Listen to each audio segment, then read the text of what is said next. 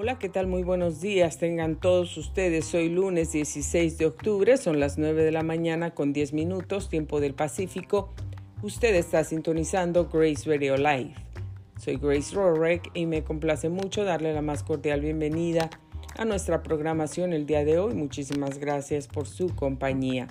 En el reporte de clima para las personas de nuestra área local, tenemos desde la ciudad de Menifee 66 grados Fahrenheit. Para el día de hoy se espera como máxima temperatura 95 grados, 53 la mínima por la tarde, por la noche.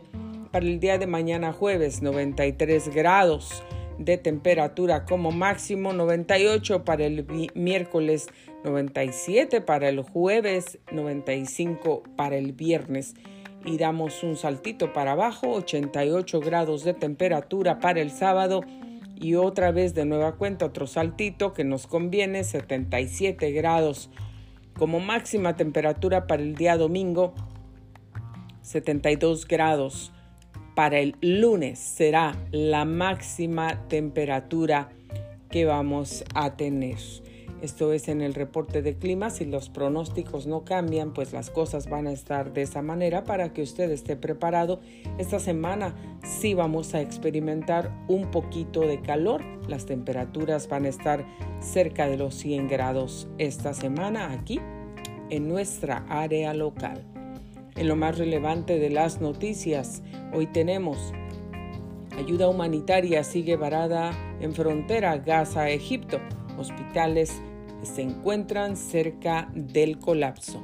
Funcionarios de Estados Unidos viajarán a Barbados para reunirse con el gobierno y opositores venezolanos.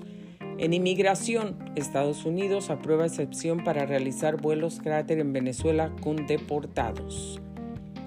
O a Venezuela con deportados. Los republicanos nominan a Jim Jordan para presidente de la Cámara de Representantes. Rusia devuelve a varios niños ucranianos en un acuerdo mediado por Qatar. La desinformación en redes sociales sobre el conflicto entre Israel y Hamas. Esa sí es una guerra aparte.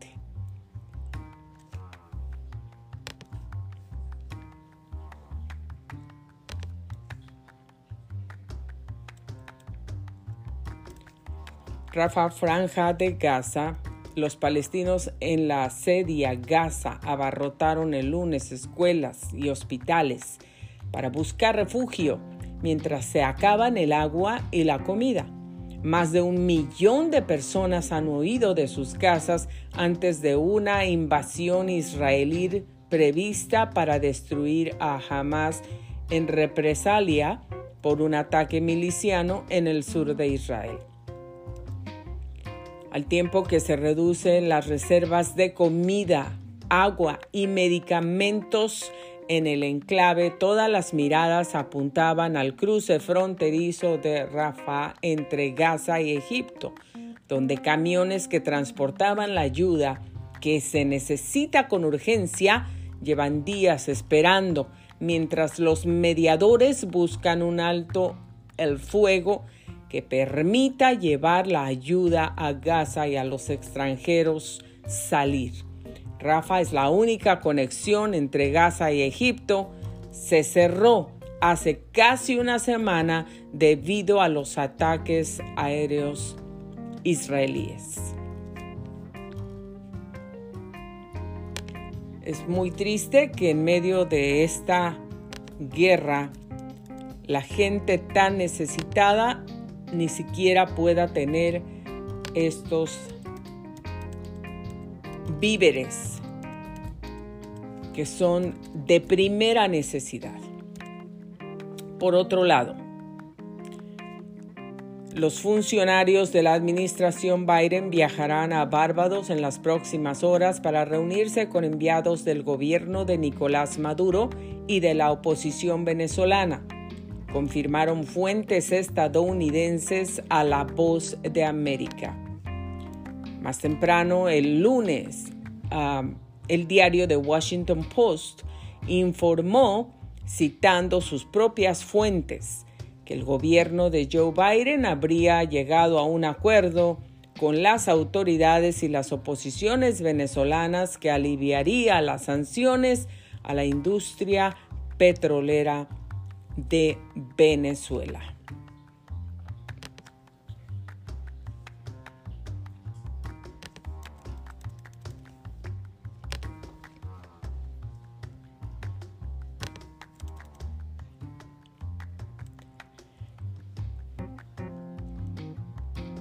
El Departamento de Transportación de los Estados Unidos otorgó una excepción a autoridades migratorias sobre la orden que suspende los vuelos hacia Venezuela, con el fin de comenzar los vuelos de repartición de migrantes irregulares. Autoridades migratorias de Estados Unidos recibieron el visto bueno del Departamento de Transportación DOT para comenzar a realizar los vuelos de repartición de inmigrantes irregulares desde territorio estadounidense directamente hasta Venezuela. Esto se trata de la orden emitida el 15 de mayo del 2019 bajo la cual Estados Unidos determinó que existían en Venezuela condiciones que amenazan la seguridad y seguridad de los pasajeros, aviones o tripulación viajando hacia o desde un aeropuerto extranjero y ordenó a todas las aerolíneas nacionales a suspender transportación aérea hacia el país sudamericano. Esta acción ocurrió una semana después de que las autoridades migratorias anunciaran el restablecimiento de los vuelos directos de deportación de migrantes irregulares hacia Venezuela como parte de una estrategia comprensiva para lidiar con los retos migratorios que se están preparando en la frontera suroeste de los Estados Unidos.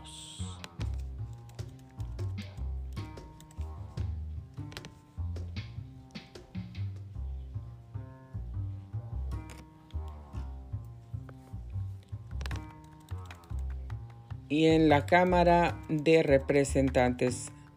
El representante Jim Jordan ganó el viernes la nominación republicana para encabezar la Cámara de Representantes de los Estados Unidos, pero el conservador de línea dura parecía estar muy por debajo del apoyo que necesitaría para hacerse con el mando. Las sucesivas votaciones a puerta cerrada dejaron a Jordan con el respaldo de una mayoría de los republicanos de la Cámara de Representantes, pero aún por debajo de los 217 votos que necesitaría para ganar el puesto. Los republicanos dijeron más tarde que se irían a casa durante el fin de semana asegurando que la Cámara permanecerá sin líder al menos hasta el lunes. Las luchas internas republicanas han dejado a la Cámara paralizada durante casi dos semanas mientras los legisladores están estancados en torno al sucesor de Kevin McCarthy, quien fue expulsado por un pequeño grupo de insurgentes republicanos el 3 de octubre. ¿Y qué sucede con la desinformación en las redes sociales acerca de la guerra? En la primera semana de la guerra entre Israel y Hamas, los expertos detectaron un aluvión de noticias falsas en las redes sociales. El bombardeo es tal que hasta los periodistas corren el riesgo de consignar hechos engañosos como verdaderos. En las redes sociales hay un bombardeo de desinformación sobre la guerra entre Israel y el grupo Hamas, que pone en alerta a los expertos que advierten del grave riesgo supone este aluvión de falsas noticias que toma fuerza a medida que pasan las horas.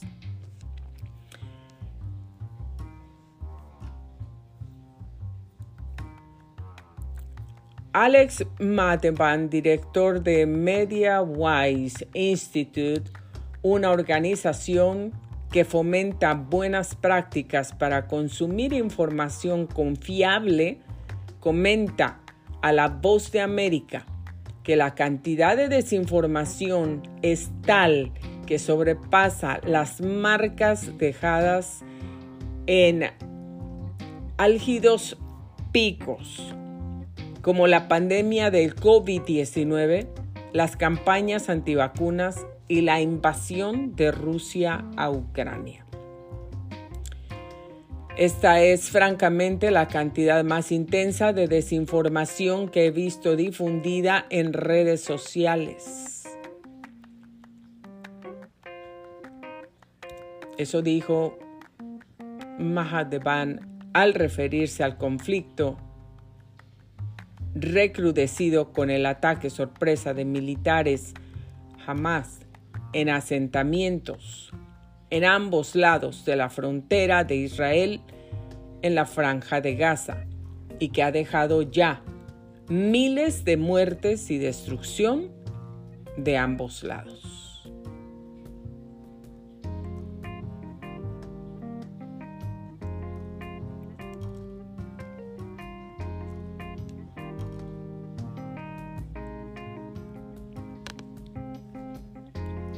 Así es que tenga usted mucho cuidado con la información que usted ve en las redes sociales porque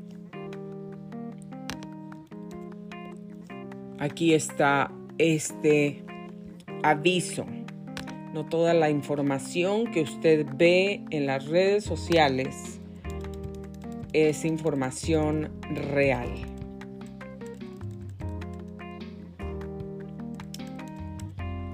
Y una noticia bastante triste. Qatar anunció el lunes la reunificación de un grupo de niños ucranianos con sus familias. Esa es la parte de la, de la mala noticia que, que ha estado o que han estado viviendo estos niños, del mal tiempo. Esta es la parte de la de esa noticia, la buena parte. Un comienzo para el regreso de algunos miles de niños que Ucrania dice que Rusia tomó por la fuerza después de lanzar su invasión en febrero del 2022.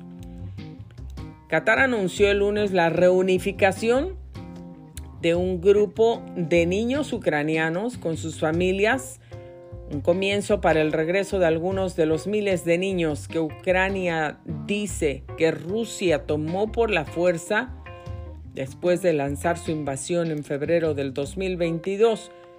Las repatriaciones se produjeron después de meses de conversaciones mediadas por Qatar. Imagínense nada más el tormento que esos niños vivieron y tal vez siguen viviendo algunos de ellos.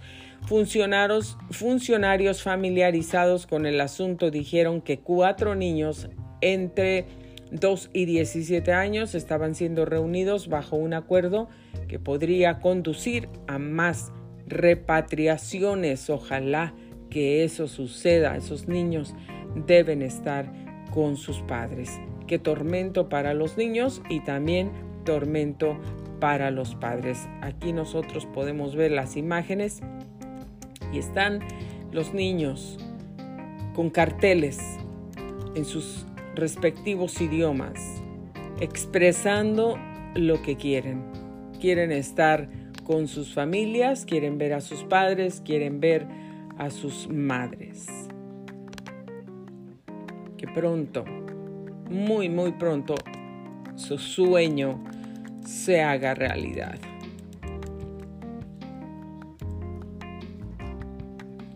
Migrantes latinos en Nueva York han emprendido sus propios negocios Esta es la historia detrás de un taller de mecánica ambulante y una tintorería en Manhattan. Más de 120 mil nuevos migrantes han llegado a Nueva York en el último año. Imagínese nada más, más de 120 mil solamente allá en Nueva York. En una calle de Manhattan, el migrante venezolano John Martínez parquea su camioneta cargada de herramientas y se alista para reparar de manera ambulante tantas motocicletas dañadas como le sea posible cada día. Así se busca la vida. Martínez, quien llegó hace tres meses a Nueva York, también ayuda a otros como él porque la mayoría de las motos que repara pertenecen a migrantes recién llegados que se ganan la vida como repartidores de comida. Y él dice, yo trabajaba en eso desde Venezuela y lo hacía también en Chile. Llegué aquí a este país y trabajé primero en un restaurante. Ahí trabajé un tiempo, reuní un dinero, compré la camionetita, explicó este migrante emprendedor a la voz de América. Hmm. Estas historias verdaderamente que tocan el corazón. Muchos de nosotros llegamos a este país con documentos, muchísimos otros sin documentos, pero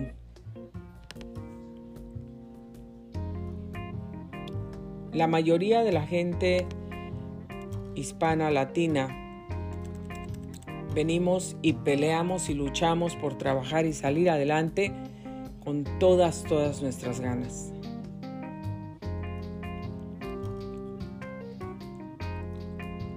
Y pasamos, yo pasé una historia parecida a la de este hombre que acabamos de ver la historia.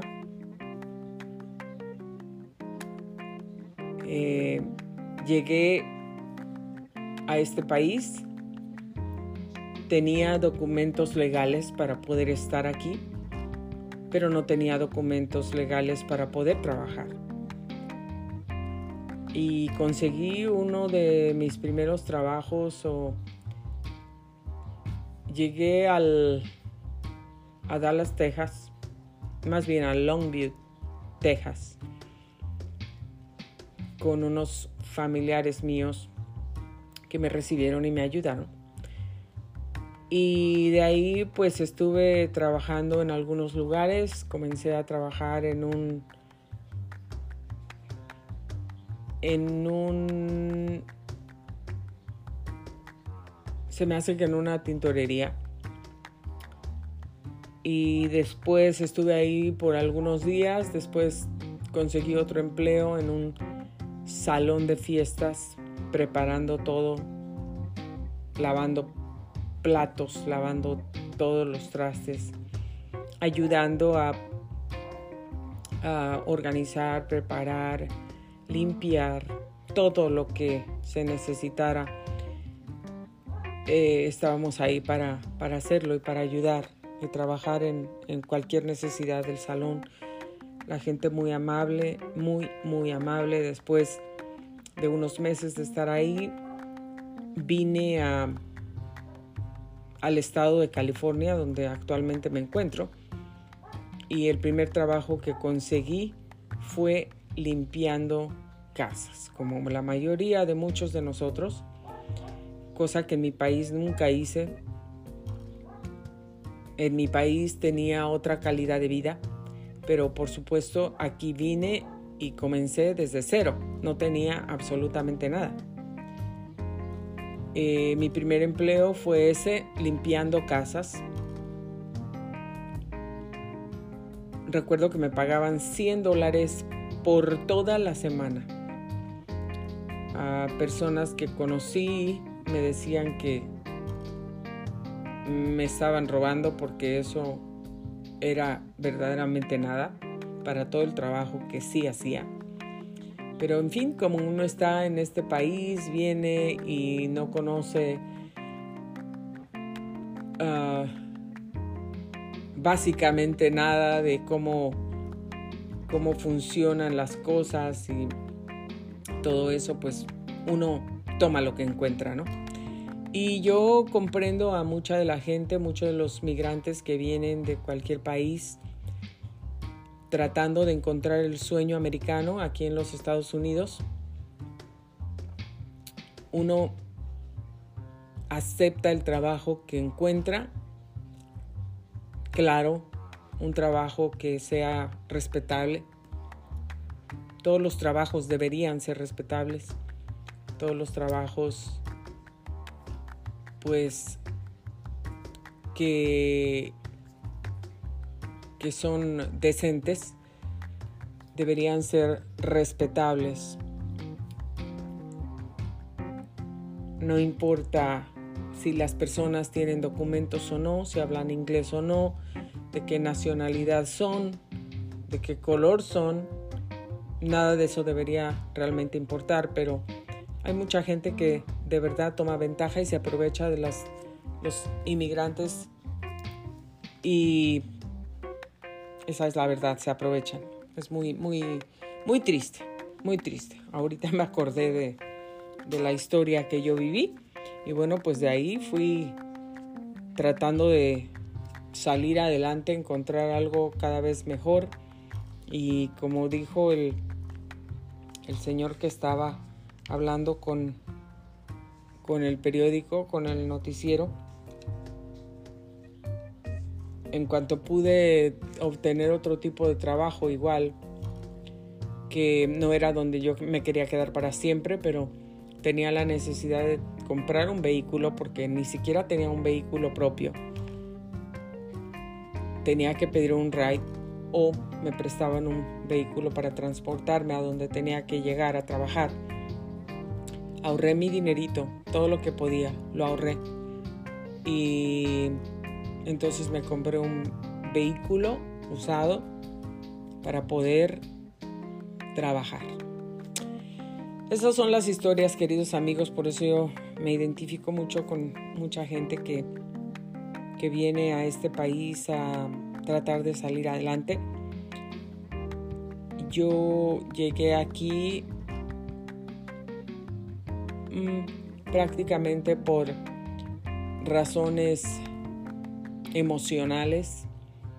Estaba atravesando un tiempo muy difícil eh, emocionalmente en mi vida, que por supuesto cualquier problema emocional nos va a afectar positiva o negativamente en todos los sentidos de nuestra vida, físicamente, mentalmente, em, espiritualmente, en todas las áreas de nuestra vida veremos algo, efectos de lo que estamos viviendo emocionalmente. Entonces, pues yo vine aquí por otra razón, pero de igual forma quería salir adelante. Entonces, entiendo perfectamente cómo se sienten y la verdad es que quisiera ayudar a todo el mundo, aunque mucha gente en este país está en contra de la administración del presidente Biden porque pues en fin ha dejado entrar a todo el mundo. Eh, lo que se habla en la mayoría de los noticieros o esto no empezó en el principio en la mayoría de los noticieros, pero en algunos noticieros es la administración Biden ha estado haciendo esto en propósito solamente por, por votos, por ganar votos. Eso se lo dejo a su criterio, lo que usted quiera pensar, opinar, está muy bien. Pero no creo que ni esa ni ninguna otra mm, razón o excusa que se quiera poner o tener para dejar entrar a miles y miles y miles y miles de migrantes a este país. Muchos sufren en el camino, muchos se mueren en el camino, pierden sus vidas y la verdad es que eso es muy doloroso. A mí la verdad me toca mucho, me llega al corazón la gente que pierde la vida, que sufren, cómo vienen con sus niñitos, con sus bebés, madres o padres tratando de tener una mejor vida, de alcanzar este sueño americano y a veces lo único que llegan a obtener es la muerte lo cual es muy triste porque dejan a sus niños o los niños mueren en el camino y los padres llegan a este país pero sin esos niños. Muchas veces son abusados sexualmente, otras veces el tráfico de niños. Entonces es muy, muy doloroso, historias realmente muy muy tocadoras, muy profundas, que no me gusta, no me gusta ver porque son muy tristes, pero lamentablemente esto sigue y sigue ocurriendo.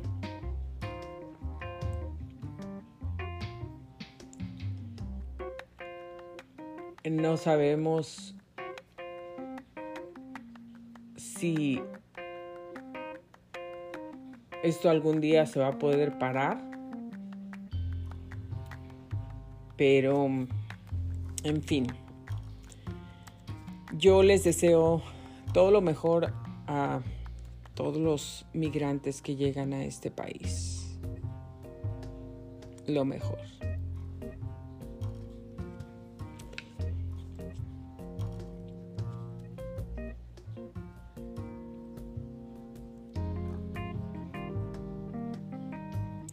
Bueno amigos, vamos a pasar a nuestra última noticia y algo que les interesa muchísimo a mucha gente, algo que pues nos puede ayudar a liberar del estrés, eh, nos ayuda también a formarnos de buenos hábitos y ayudar a formar a nuestros niños de buenos hábitos como lo es el deporte.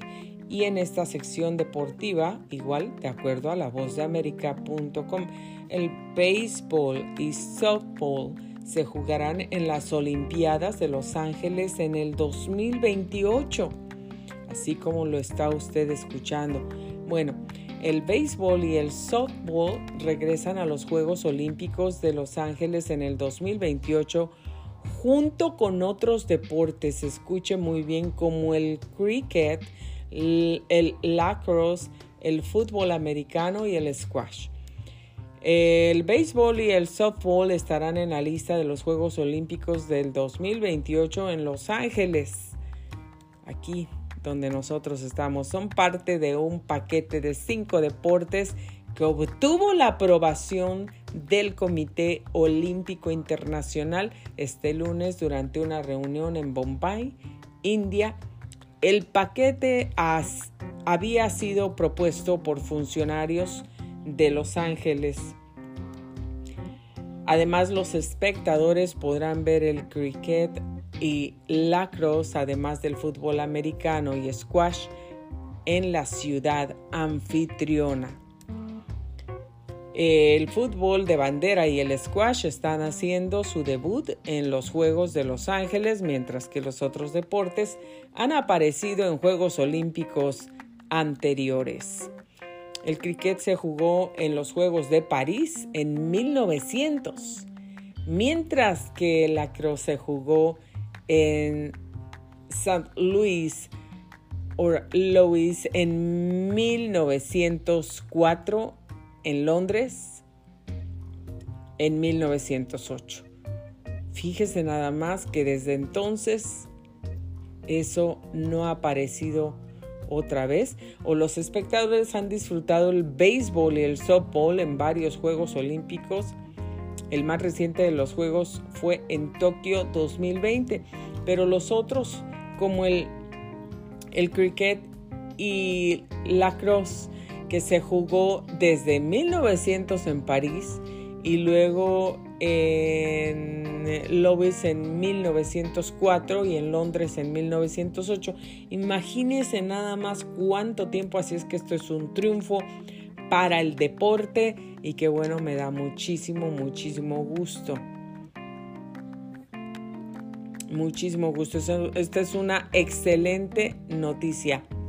El presidente del COI, Thomas Bach, dijo que la inclusión de estos deportes permitirá al movimiento olímpico involucrarse con nuevas comunidades de atletas y fanáticos en Estados Unidos y en todo el mundo. ¿Qué le parece?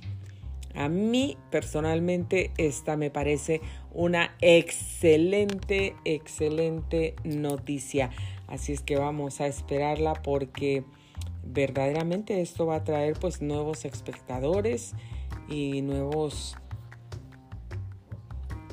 deportistas que vamos a poder tener el gusto de conocer. Bueno amigos, pues hasta aquí llegamos con lo más sobresaliente de las noticias. Por supuesto, no son todas las noticias que hay, hay infinidad de noticias por aquí para usted, pero yo le invito que visite voceamerica.com, visite este sitio web que le damos todos los créditos por las noticias que hemos compartido, que es la fuente de estas noticias que hemos compartido el día de hoy. Visite este sitio para que pueda enterarse de un poco de más noticias también muy importantes que hay por aquí y que estoy segura que le interesan. Entonces, eh, por aquí le voy a mencionar solamente algunas de las otras que hay que realmente son de suma importancia. Eh,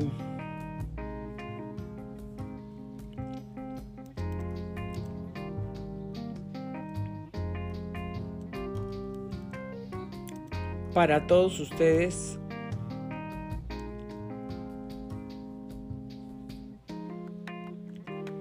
Mire, como esta que es de suma importancia, el subsecretario de Estado de los Estados Unidos viaja al sur del país para reunirse con autoridades a ambos lados de la frontera o sea que visita México para tener diálogos sobre la democracia y medio ambiente. En su segundo día de visita en la zona fronteriza entre San Diego y Tijuana, el alto funcionario estadounidense Brian Nichols participó en encuentros con centros de pensamiento y autoridades ambientales. Después ah, de días, el anuncio del gobierno de los Estados Unidos de aprobar leyes federales para retomar la construcción de un tramo de muro fronterizo, el alto funcionario estadounidense visitará el punto de cruce entre San Diego y Tijuana, México, que bueno, pues esto ya ocurrió.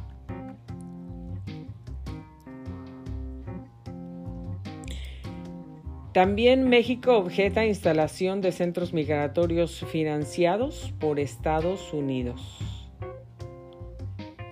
El presidente mexicano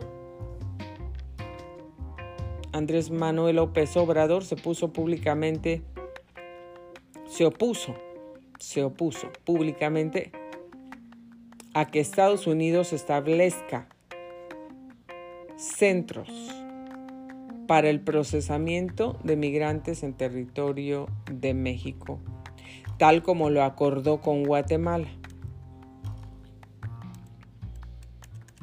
Hay una oposición aquí, eh, seguramente es para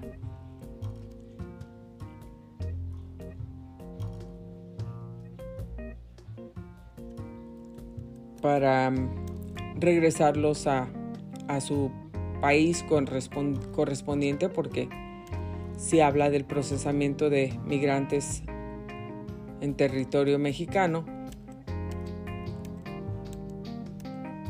Seguramente eso es de lo que se trata, pero bueno, aquí hay muchísimas noticias importantes, e interesantes para usted. Visite el sitio web posteamerica.com.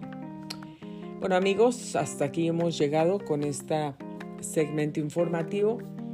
Les agradezco mucho el favor de su atención. Aquí los espero el día de mañana a las 9 de la mañana en punto. Iniciamos a las 9 en punto, pero teníamos por ahí algunas